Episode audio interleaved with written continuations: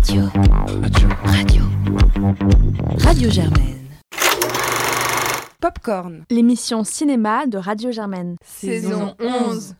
Bonsoir à tous, vous écoutez Popcorn et c'est notre quatrième épisode de Popcorn confiné puisque nos chroniqueurs sont encore évidemment, comme vous j'espère, confinés chez eux et ils vous proposent la critique de films qu'ils visionnent pendant ce confinement, euh, que ce soit des classiques qu'ils rattrapent ou des nouveautés qu'ils découvrent. Ils vous donnent euh, quelques conseils de visionnage et je laisse la parole à Anna qui va nous parler d'un film Nebraska dont on écoute tout de suite un extrait de la bande-annonce. So you told the sheriff that you were walking to Nebraska. That's right. To get my million dollars. This is Woody Grant. We are now authorized to pay $1 million to Woodrow T. Bonjour à tous, je suis ravie de vous retrouver pour cette nouvelle chronique de Popcorn où je reviens un peu sur les films que je n'ai pas eu le temps de voir mais qu'on m'a beaucoup conseillé. Et donc aujourd'hui j'ai décidé de vous parler de Nebraska. Nebraska c'est un film d'Alexander Payne qui a gagné le prix d'interprétation masculine au Festival de Cannes et qui raconte en fait à travers un road trip dans les États-Unis l'histoire d'un vieux personnage, Woody, qui est un peu euh, têtu et qui commence à développer des signes d'Alzheimer qui vit dans le Montana et qui en fait reçoit une lettre commerciale lui annonçant qu'il a reçu un million d'euros.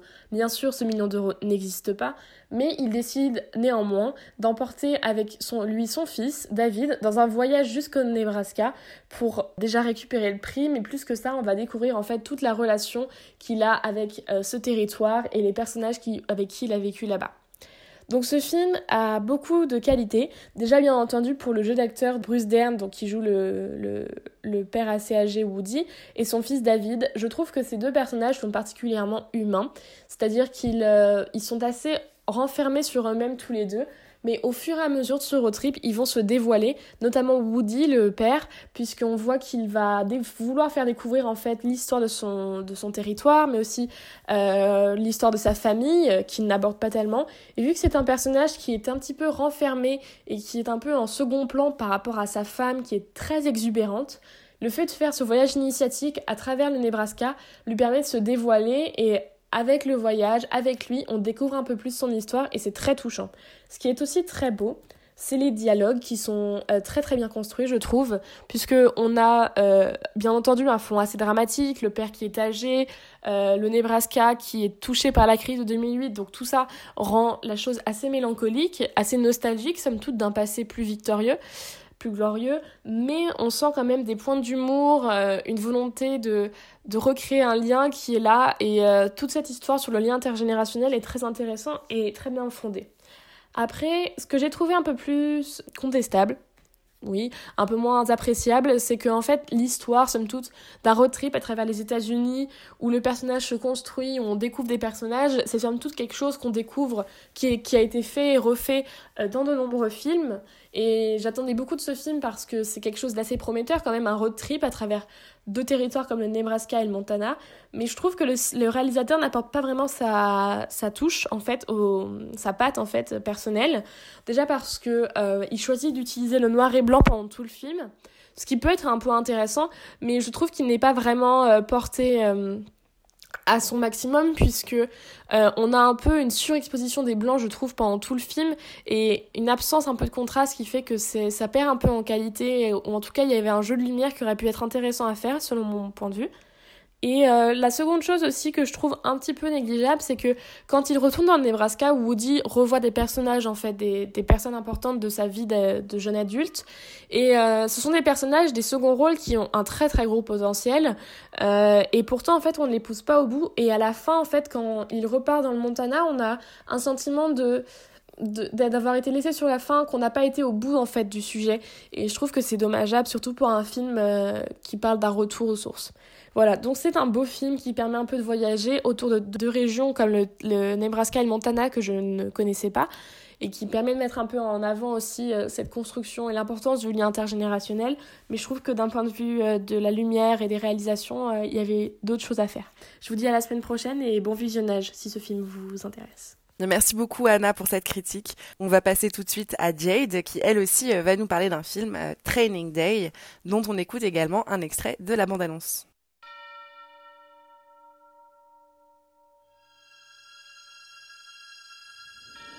In the next 24 hours, you will learn about the streets,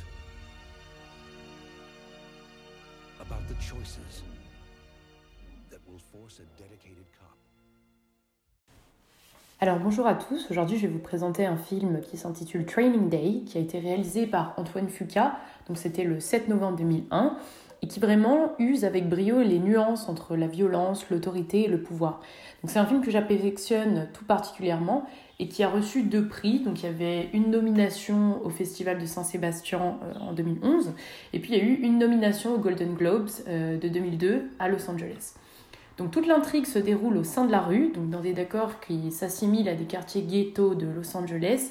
Et durant tout le long du film, on remarque vraiment une dichotomie qui est bien marquée entre d'une part une vision idéaliste sur la police qui va de pair avec la vision d'un monde qui récompense le dévouement et qui amène à une finalité nécessairement juste.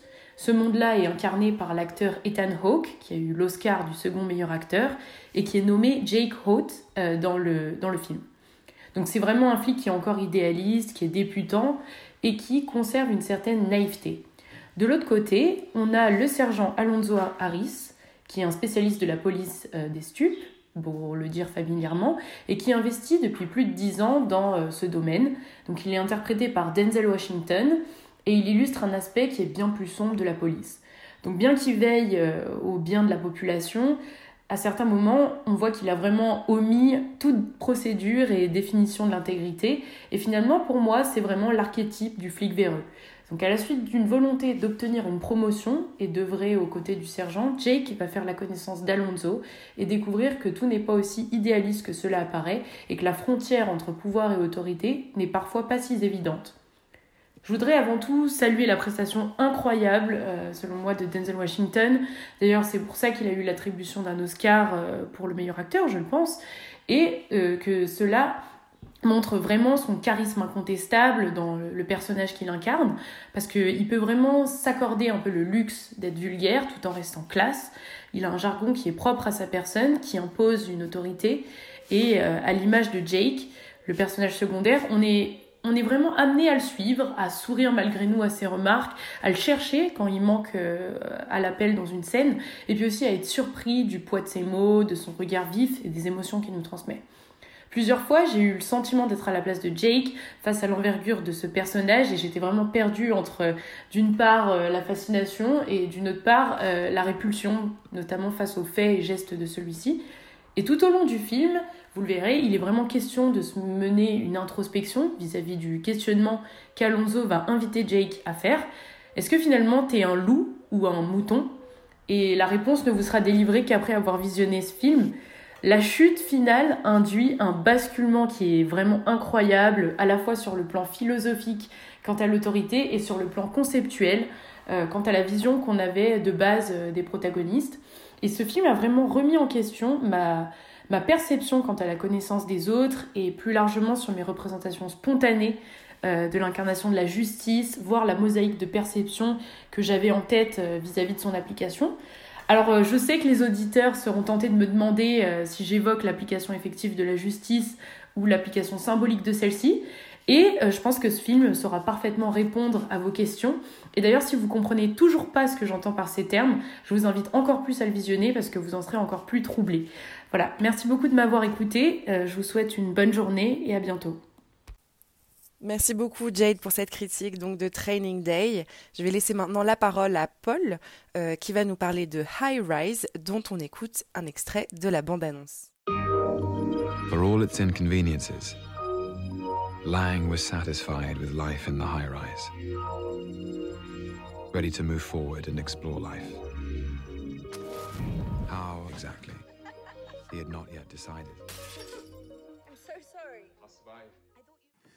Une autre semaine, une autre semaine de confinement, encore des jours et des jours qui passent. Vous écoutez encore Popcorn, peut-être ne l'écoutez-vous plus. Peut-être avez-vous déjà sombré dans une forme de folie dont seul un bon film de Woody Allen pourra vous sortir, puisque en cette période de détresse, quoi de mieux que d'écouter un pédophile vous parler de son amour pour une gamine de 15 ans. Mais non, aujourd'hui je ne vais pas vous parler de Manhattan, bien que j'en rêve puisque c'est un film merveilleux et que vous devriez tous le voir. Mais non, aujourd'hui je vais vous parler d'un film sur votre situation actuelle, c'est-à-dire High Rise de Ben Whitley, adapté du roman du même nom de Ballard, un roman des années 70, donc reposant effectivement sur l'expansion du capitalisme, la construction d'une certaine forme de pensée et surtout Margaret Thatcher, puisque le vrai problème ici c'est Margaret Thatcher, l'influence de Margaret Thatcher sur la politique anglaise. Et là, vous vous dites, un film de 2015 sur Margaret Thatcher, un film de science-fiction en plus, ne serait-ce pas un peu daté? Et cela semble être un peu l'idée, puisque ces constructions, ces costumes typiquement années 70, ces acteurs avec des moustaches improbables et surtout des roues flaquettes, accompagnés de coupes au bol plus proches des Beatles que d'autres choses. C'est quelque chose d'assez fascinant et c'est la première chose qui nous frappe. Ça et Tom Hiddleston, que vous connaissez peut-être puisque vous avez vu Thor avec, euh, que je ne me trompe pas, Chris Hemsworth. Oui, Thor avec Chris Hemsworth où il jouait le frère maléfique Loki. Oui, oui, cet homme qui est assez beau. Vous pouvez le voir dans les premières scènes en train de danser avec des hôtesses de l'air pendant une hallucination. C'est assez formidable. C'est un film donc, je disais, sur des gens dans un immeuble. Un immeuble construit par un architecte. Un architecte joué par Jeremy Irons. Jeremy Irons que vous connaissez peut-être puisque, évidemment, c'est Scar dans Le Roi Lion. Oui, c'est sa voix, pas dans le nouveau film, pas qu'on en parle, pas qu'il existe, n'en parlons pas, je pense qu'on ne devrait pas en parler, reprenons. Donc c'est Scar dans Le Roi Lion, et ici il joue donc l'architecte qui vit tout au sommet de cette espèce de gigantesque hiérarchie sociale. Hiérarchie sociale, que dis-je, puisque la métaphore principale du film, et c'est celle qui nous intéresse, et non pas la construction d'une hiérarchie sociale basée sur l'argent, puisque ce ne sont que des gens de classe sociale supérieure, mais bien à l'intérieur de cette classe sociale supérieure, la construction automatique d'une hiérarchie sociale, ici basée sur la hauteur, sur le nombre d'enfants et sur l'accès à l'électricité, qui va pousser ces gens qui sont de plus en plus enfermés. Une des scènes du film la plus drôle peut-être, nous ferme, euh, est celle où le personnage principal sort, regarde le parking et réalise qu'il ne trouve plus sa voiture puisque la folie commence peu à peu à s'emparer de ces gens qui décident de ne plus sortir de cet immeuble, cet immeuble justement, cet immeuble moderne qui contient toutes les communautés, le sport, la nourriture, le divertissement, tout est contenu dans cet immeuble. Et à partir de là, quand les gens ne sortent plus, la société se recrée à l'intérieur et commence à dégénérer, puisque oui, ça dégénère et ça devient de plus en plus violent, et le film, au bout d'une heure, se transforme en une espèce d'orgie géante rempli de gens qui s'entretuent et de phrases chocs, et surtout d'une incroyable, et incroyable est bien le mot, reprise de SOS de ABBA en mode terrifiant. Et ça, ça juste pour ça, ABBA mais terrifiant, je pense que le film vaut votre attention. Mais surtout, ce qui est intéressant, c'est que c'est un film sur l'enfermement, le confinement et la folie qui peut en sortir, les énervements qui peuvent ressortir de chaque petit détail du quotidien, le fait que son voisin fait plus ou moins de bruit, une fête qui se passe mal, et justement, c'est un peu ce qui est en train de nous arriver. Donc espérons que nous ne dégérons pas de la même façon et continuons à parler pendant quelques temps de ce film et aussi de son réalisateur Ben Whitley que vous connaissez peut-être, réalisateur anglais, ancien réalisateur de clips comme la plupart de ces types un peu prétentieux, responsable de quelques succès d'estime assez étranges, Kill List, avec euh, Neil Maskell, acteur absolument formidable qui n'a joué dans rien du tout, mais qui reste un des plus grands acteurs de sa génération et qui joue euh, dans Kill List un tueur à gages en train de perdre son contact avec la réalité alors que tout s'écrase autour de lui, mais aussi de A Field in England, un film que je n'ai pas vu, dont je ne vais pas vous en parler, mais qui a l'air formidable. Donc oui, finalement, High Rise, est-ce que c'est le meilleur film de son réalisateur? Sûrement pas.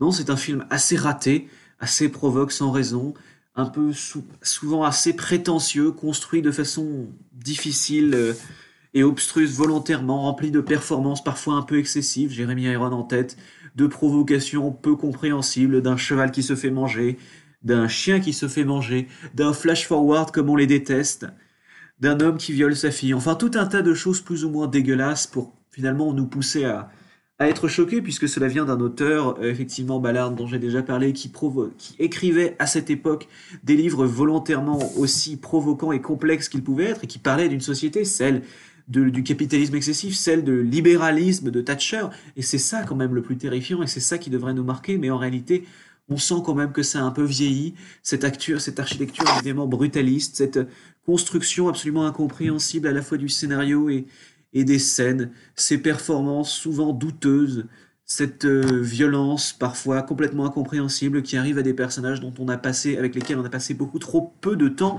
puisque le nombre de personnages est complètement incompréhensible, pour vraiment ressentir la moindre empathie pour eux et dont on les laisse, on laisse s'abandonner à leur sort pendant qu'on regarde tranquillement le spectacle. Un peu comme si on appréciait Caligula. Vous savez Caligula, le film avec Malcolm McDowell, Vous savez, celui qui a été produit par un producteur de films porno, et du coup c'est à moitié un film porno, à moitié un film sur la violence systémique que vous n'avez forcément pas vu, puisque c'est un très très très mauvais film. Néanmoins, je pense qu'on peut en parler. Parlons néanmoins de Malcolm McDowell. Malcolm McDowell qui jouait donc dans Orange Mécanique, c'était un peu son rôle, son heure de gloire. Il n'a rien fait de vraiment très intéressant après. Mais on peut dire que finalement, c'est Kubrick qui a généré en partie ces films de violence, cette violence assez incompréhensible. Et c'est là qu'on va se terminer, qu'on va terminer cette discussion. Et j'espère que vous passez un agréable confinement. Et n'oubliez pas, la cuisse de chien, c'est pas si mauvais. J'ai rarement entendu une critique, Paul, aussi incompréhensible. Je crois que le confinement euh, te fait les mêmes effets euh, visiblement qu'au personnage de High Rise. Tous les chemins de pensée que tu peux emprunter, tu les empruntes. Mais euh, en tout cas, ça nous donne une critique qui est très riche et qui nous donne envie d'aller voir plein de choses. Donc merci beaucoup. Et je vais maintenant moi-même parler d'un film, puisque vous ne l'ignorez sans doute pas, mais cette semaine, Disney ⁇ la plateforme de streaming à la demande de Disney, a été lancée. Et donc c'est l'occasion pour moi de vous parler d'un film, à savoir savoir Ratatouille, dont on écoute un extrait de la bande-annonce. Ah, Paris, France. Home of the finest restaurants and the greatest chefs in the world. All my life, I've wanted to be one of them. You may think that's a strange dream for a rat, but I've always believed that with hard work and a little luck, it's only a matter of time before I'm discovered. Donc Ratatouille est un film qui avait été produit par Pixar avant que ça ne devienne Disney Pixar, ce pourquoi il est disponible donc sur Disney+, où vous retrouverez donc l'ensemble des productions Disney Pixar, mais également les séries euh, Disney Channel pour ceux qui seraient tentés par un marathon euh, Anna Montana.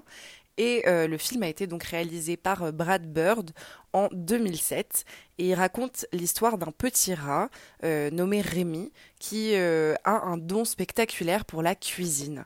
ce film, ça a été vraiment un plaisir de le revoir parce que justement cette période de confinement, en ce qui me concerne, ça se résume par regarder des films, faire la cuisine, faire à manger. Et je crois de ce que j'ai vu sur les réseaux sociaux qu'effectivement beaucoup de gens à l'heure actuelle euh, se remettent au fourneau et euh, font leur propre pain, des quantités de muffins, de cookies, euh, des, des, cuissons très lentes pour pouvoir vraiment avoir un bœuf bourguignon d'excellence à déguster. Parce que la cuisine, c'est un art qui nous réunit autour d'une table et si j'avais pu, je vous aurais parlé de Top Chef, mais je pense que vous parlez de Ratatouille, c'est peut-être plus approprié au format de popcorn, puisque donc ce petit rat Rémi est euh, passionné donc de cuisine, il a un odorat et il a un goût euh, hors norme. Il a aussi une capacité à communiquer avec les humains qui est très grande, et il est passionné par le chef Gusto, qui est donc un chef qui officie à Paris dans le restaurant Gusto où il a 5 étoiles.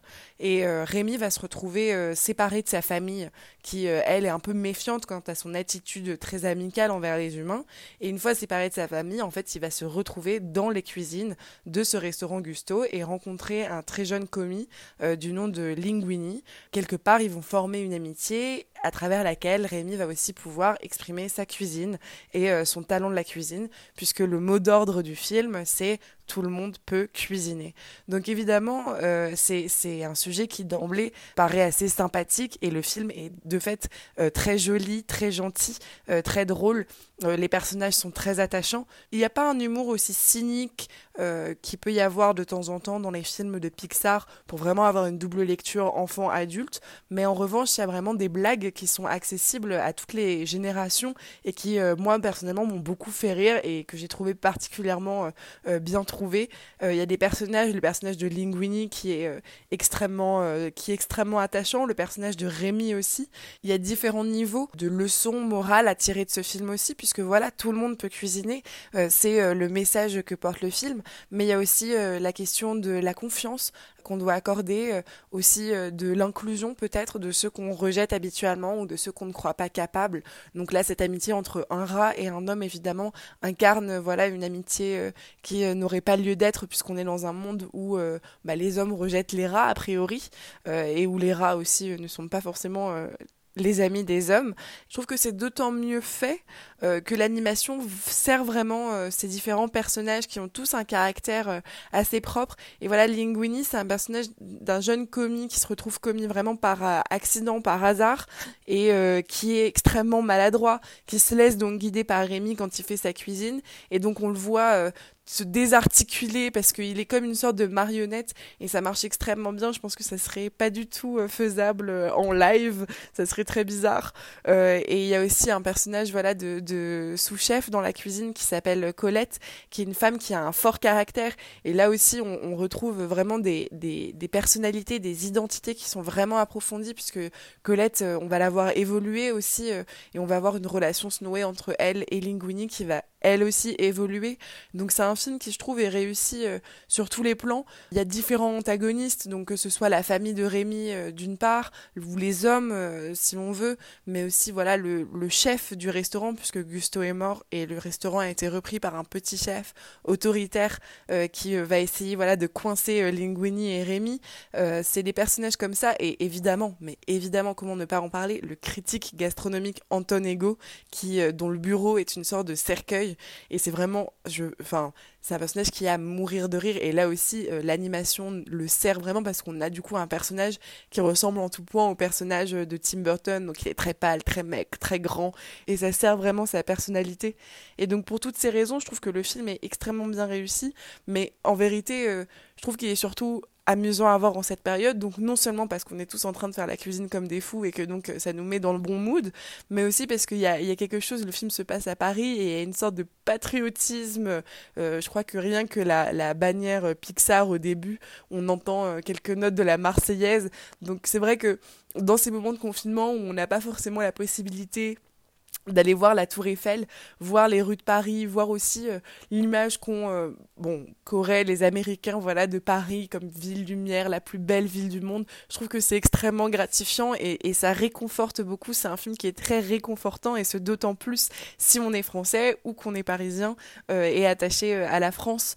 Donc pour toutes ces raisons, je trouve que c'est un film merveilleux à regarder pendant ce confinement et aussi parce que mine de rien, voilà, beaucoup d'entre vous se retrouvent entre guillemets coincés avec euh, des, personnes plus jeunes qu'elles, peut-être des petits frères, des petites sœurs, euh, des enfants.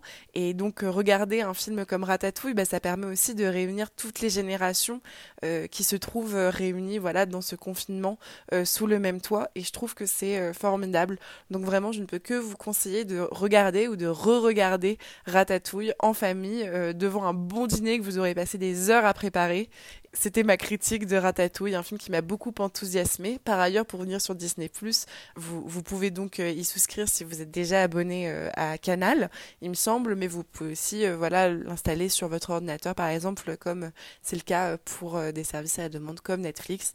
Donc, si jamais voilà vous êtes fan, fan, fan, fan, fan de Disney, n'hésitez pas donc à installer Disney+ ou euh, hésiter parce que c'est quand même un monstre capitaliste. Et je vais donc laisser la parole à Jeannot qui va nous parler d'Abemus Papam dont on écoute un extrait de la bande-annonce.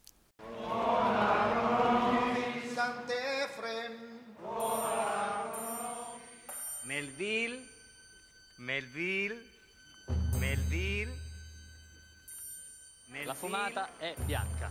Dear brothers and sisters, Abemus Papam. Bonjour, j'espère que vous allez bien pour cette nouvelle semaine de confinement et que vous continuez à vous nourrir de beaucoup de films et à faire passer le temps avec le cinéma. Aujourd'hui, je vais venir vous parler d'un film que j'ai vu hier et que j'ai absolument adoré, qui est un film que je n'avais pas vu de la filmographie d'un de mes réalisateurs préférés, Nanni Moretti. Il s'agit du film Abemus Papam, un film réalisé en 2011. C'est un film franco-italien qui raconte euh, l'histoire de la réélection d'un pape à la suite euh, de la mort du dernier. Le conclave se réunit pour élire le nouveau pape et c'est le cardinal Melville qui est élu et celui-ci est pris d'une crise panique et ne veut pas prendre ce rôle de pape alors que toute la foule l'attend devant le Vatican. Et donc c'est euh, comment ça va se passer pour euh, Melville qui ne veut pas prendre euh, son rôle en charge, pourquoi il veut pas le prendre en charge? Du coup, on va voir comment évolue la situation, tant pour les différents cardinaux qui sont choqués, que pour le public qui attend, que pour Melville, le cardinal à qui est donnée euh, l'immense responsabilité de devenir le nouveau pape. Et pour affronter ce problème, on fait appel à un thérapeute interprété par Nanni Moretti, puisqu'il a l'habitude de jouer beaucoup le comédien dans ses propres films. Et comme à chaque fois, à partir du moment où il rentre dans le film, et bah ça devient magique parce que c'est totalement lui, ça respire lui, ça pue lui, ce n'est que lui, c'est absolument son cinéma, c'est doux, c'est sensible, c'est drôle, c'est un peu sarcastique, mais, mais c'est génial, c'est vraiment empreint de son histoire, c'est empreint de l'Italie, c'est empreint de ses rapports avec les gens et de ses angoisses, et, j'ai trouvé que c'était un film excessivement réussi et qui va très bien avec le reste de sa filmographie et je suis très heureuse de l'avoir découvert après tout le reste de ses films parce que en fait c'est comme ça qu'on comprend ce qui fait un réalisateur, ce qui fait son essence et son travail, sa particularité. Et vraiment, je vous recommande mille fois d'aller voir euh, le travail de Nanni Moretti, qui pour moi est un dieu absolu, qui est vraiment un de mes hommes et réalisateurs préférés au monde, parce que justement il a cette sensibilité très particulière qui fait que ses films sont pas du tout inaccessibles, loin de là, ils sont au contraire très très proches de nos intimes à tous et de notre réalité à tous. Et euh, c'est ça que j'ai trouvé exceptionnel, en plus de euh, la maîtrise parfaite euh, des, des, cadres, de, des, des, costumes et tout ça, mais c'est surtout parce que c'est, c'est drôle et c'est touchant et c'est vrai et c'est très très fort. Et il y a notamment une scène d'un tournoi de qui est bah, splendide. Donc vraiment, c'était un bijou ce film et je vous le recommande grandement. N'hésitez pas et en plus, regardez aussi tous les autres films de Nanni Moretti, Journal intime, La messe est finie et encore tant d'autres. Bisous merci beaucoup Jeannot pour cette touche italienne. On pense évidemment à nos voisins italiens qui sont confinés comme nous et c'est l'occasion ou jamais de se plonger dans le cinéma italien et pourquoi pas commencer avec Abemus Papam de Nanni Moretti. Et je vais laisser la parole à Alice qui va nous parler de Thelma et Louise dont on écoute tout de suite un extrait de la bande-annonce.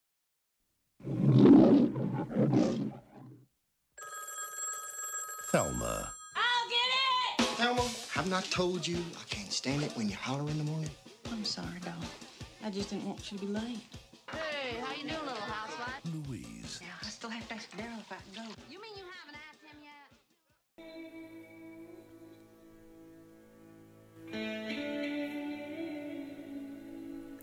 Bonsoir à tous, ici Alice. Et ce soir, je vais vous parler de Thelma et Louise de Ridley Scott.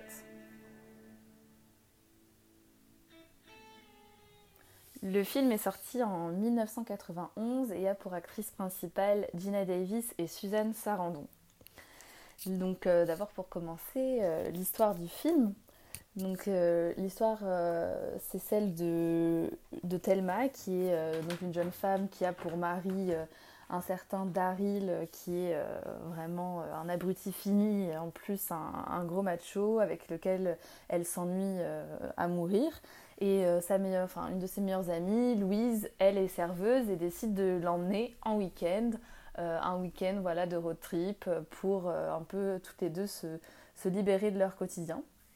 Mais lors du premier arrêt, le premier soir dans un bar, voilà, pour faire la fête, Thelma danse avec un homme mais celui-ci va abuser d'elle.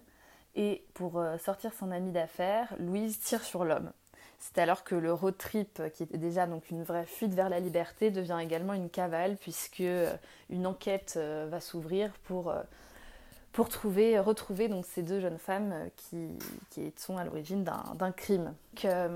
Voilà, c'est un film que j'ai eu la chance de découvrir cette semaine pendant le confinement et que j'ai absolument adoré. Euh, c'est un film en fait où se rejoint vraiment, se rejoignent euh, le féminisme et euh, le rêve de liberté très américain incarné par le, road trip. Et donc c'est vrai que donc, ces deux jeunes filles, jeunes femmes, partent dans une Ford Thunderbird de 1966 verte décapotable. Et déjà dans cette image de deux femmes au volant d'une voiture sur les grandes route américaine, euh, on a déjà une forte image euh, de liberté, on a déjà nous un univers qui est bien construit par ça, et donc on les voit donc prendre ces grandes autoroutes à travers, des plaines euh, infinies, elles vont suivre voilà ces, rails qui conduisent des trains interminables à travers le pays, on voit leurs voitures entre les grands canyons, ces paysages désertiques, et on a vraiment voilà ce sentiment de chaleur qui transpire, euh, mêlé à l'odeur de l'essence, euh, à la saveur d'une cigarette. Euh, et c'est vraiment cette ambiance très américaine, un peu de, liberté, euh, qui imprègne vraiment le film et qui, moi, m'a beaucoup plu. Donc on a vraiment cette utopie américaine du road trip, euh, vraiment comme un symbole de conquête, de liberté, euh, avec cette énergie, voilà, folle, un peu entre amis. et, voilà, donc d'un côté on a toute cet imaginaire-là, mais cet élan dans le film, il est loin d'être utopique. C'est-à-dire que vraiment chaque épreuve en fait de ce film révèle la violence systémique des hommes envers les femmes. Euh, donc c'est vraiment un voyage, une fuite qui est rythmée par euh, l'oppression vraiment euh, qu'on peut qualifier même de patriarcale. Donc c'est à la fois le moteur à la base du voyage puisque Thelma s'échappe de son quotidien avec son macho de mari. Louise, elle, veut faire réagir son petit copain Jimmy. Et voilà, ensuite le premier événement, le première péripétie qui advient, c'est quelqu'un que qui essaye euh, donc de, enfin, qui viole, euh, même si c'est un, un, petit spoiler, ça reste le début du film, hein, mais euh, qui viole donc Thelma. Il y a plusieurs harcèlements, il y a aussi des rencontres un peu plus torrides, donc c'est vraiment un portrait très intéressant des relations entre les hommes et les femmes, qui sont bien sûr beaucoup définies par l'oppression donc des hommes envers les femmes.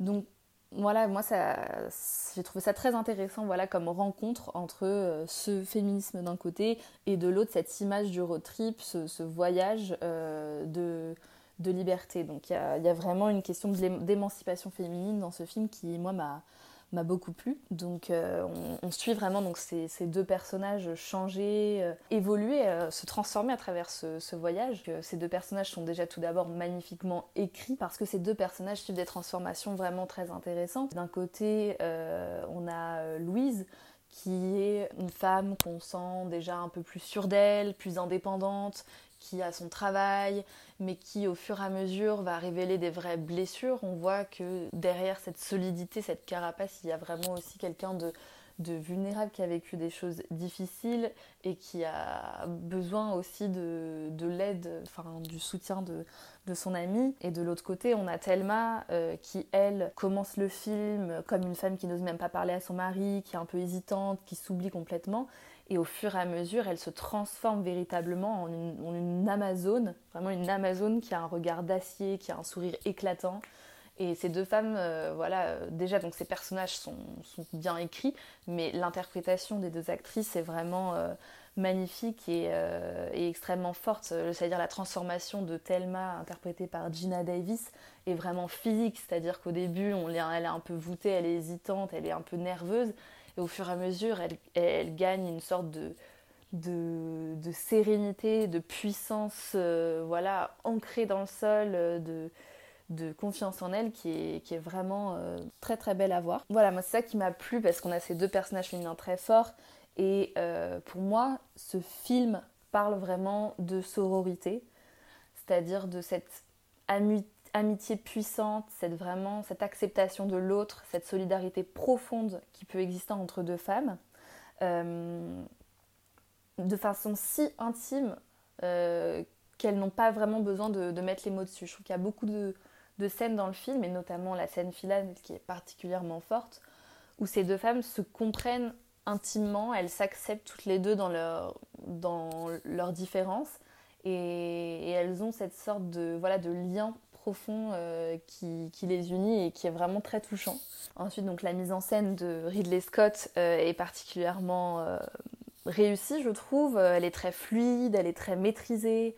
Je trouve que Ridley Scott dans ce film joue beaucoup avec ses cadres, puisqu'il y a souvent en fait deux niveaux de lecture dans un cadre fixe ou même qui bouge, et ça, je trouve que ça renforce bien les interactions entre les personnages.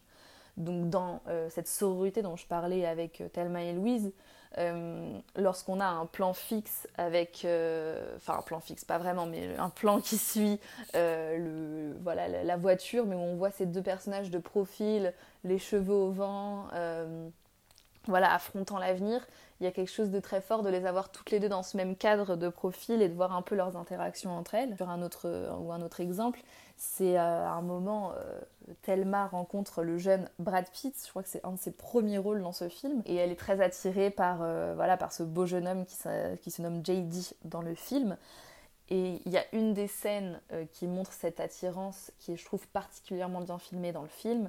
on, on, a un plan fixe sur Thelma qui est arrêtée à la station essence et qui regarde un peu dans son rétro. Donc ça c'est au premier plan et le point est fait sur, sur elle. Et derrière, dans le flou, on voit la silhouette de Brad Pitt un peu se balader. Et nous, on reste comme ça en, plan fixe, euh, en ayant juste seulement euh, Thelma, qui suit du regard dans le rétro, euh, voilà, JD en arrière-plan. Et voilà, je trouve que c'est une, une, par exemple, une des idées de, de mise en scène que j'ai trouvé particulièrement réussie dans le film, pour montrer un peu cette attirance, ce désir. Voilà, j'ai déjà expliqué que le film parlait beaucoup de, de l'oppression que les hommes exerçaient sur les femmes, mais je trouve que ce qui est intéressant aussi, c'est qu'on voit le film parle aussi un peu de l'amour qui lie euh, les hommes, qui peut lier les hommes aux femmes, à travers notamment la, la relation tumultueuse euh, de Jimmy et Louise. Euh, et on a aussi, on parle aussi d'attirance charnelle telle que celle qu'a Thelma pour JD. Et je trouve qu'autour de ces différentes interactions des personnages féminins aux personnages masculins, euh, tout au long du film, on a une vraie interrogation et quelque chose de très intéressant autour de la notion de consentement. Et donc cela rend encore plus le film euh, actuel et très important. Voilà, enfin, pour dire que ce film, euh, que j'ai beaucoup aimé, je pense que vous l'avez compris, ce qui est intéressant aussi, c'est un peu le mélange un peu des genres, c'est-à-dire qu'on commence dans un film qui est plutôt une comédie dramatique le film passe ensuite au film un peu d'enquête ou film de gangster presque, qui rappelle beaucoup euh, le Bonnie and Clyde d'Arthur Penn de 1967, euh, dans une version plus moderne, je trouve, et plus féministe, puisqu'il y a euh, voilà, cette notion de sororité qui est vraiment au cœur du film, plus que dans Bonnie and Clyde, il s'agit d'une histoire d'amour. Ensuite, le film peut aussi, je trouve, faire écho au premier film de, de Spielberg, Duel, euh, qui est un film qui date de 1973 et qui raconte euh, le voyage d'un homme à travers euh, les, pareil, les grandes routes des, des, canyons américains et qui est poursuivi par un, énorme camion. Et ce film, en fait, il parle vraiment de la virilité, de ce qu'est la masculinité. Donc dans ce voyage, l'homme, le personnage principal du film de Spielberg, on met sa virilité à l'épreuve. Donc je trouve ça intéressant euh, de voir un peu des parallèles entre ces deux films, euh, notamment parce que le film là de Ridley Scott parle réellement de la nocivité de ce que c'est la virilité et de la force de personnages féminins. Donc je trouve que c'est un beau parallèle aussi euh, qui se voit un peu dans la mise en scène et dans la... Voilà, avec des petits clins d'œil. Je pense notamment euh, à plusieurs fois où les, les, jeunes femmes euh, dépassent un énorme camion-citerne qui fait un peu penser justement à ce camion-citerne de duel de Spielberg. Voilà, le film ensuite va prendre une tournure qui est plutôt assez jouissive, une tournure plutôt jouissive, pardon, euh, presque comme un film, euh, un revenge movie, pour qu'on voit un peu là-dedans, comme j'avais pas vu ce film, euh, peut-être une source d'inspiration pour le revenge de Coralie Farja qui est sorti donc il y a quelques années en 2017. Mais voilà, le film garde toujours assez de subtilité, de qualité d'écriture des personnages, d'émotion, de classe dans la mise en scène, pour ne pas tomber vraiment dans la caricature et un film de genre, on va dire, euh, mais il, restait toujours dans, ce genre de comédie dramatique, mais il y a quelque chose euh, voilà, là-dedans de, par petites touches d'assez jouissif. Donc euh, voilà, tout cela couronné par la musique géniale de Hans Zimmer que j'ai essayé de mettre un petit peu au début de ma chronique et qui j'espère va conclure cette chronique si Jeanne veut bien l'ajouter au mix final. Et voilà, cette musique est superbe, elle donne vraiment du souffle, de l'ampleur à ce voyage qui est à la fois puissant, radieux et tragique. Donc euh, voilà, j'ai beaucoup parlé, j'ai adoré ce film. Euh, il date de 1991, il est réalisé par un homme. Mais c'est vraiment un plaisir parce qu'on voit encore trop rarement, on s'en rend compte, des films comme ça qui ont deux personnages féminins aussi forts, aussi intéressants, qui prennent toute la place et qui sont au centre de l'intrigue. Et voilà, et qui sont ensemble parce qu'elles sont amies. Je trouve ça super beau et trop rare. Donc euh, voilà, c'est un petit bonheur, donc n'hésitez pas. Euh, il est disponible sur toutes les plateformes en plus en ce moment. Il est sur Netflix, sur Canal, sur Univers Ciné. Donc euh, voilà, aucune raison pour le louper. J'espère que vous allez bien. Bon courage à tous et à bientôt. Bisous. Merci beaucoup Alice, c'est donc toi qui mets fin à cette émission, à cet épisode numéro 4 de Popcorn Confiné. Merci à vous de nous avoir écoutés. On espère que ça vous aura plu et que ça vous aura donné peut-être des idées. On espère aussi également encore une fois que vous êtes bien confinés et que vous vous portez bien. Euh, en attendant, on vous dit à la semaine prochaine. Bonsoir.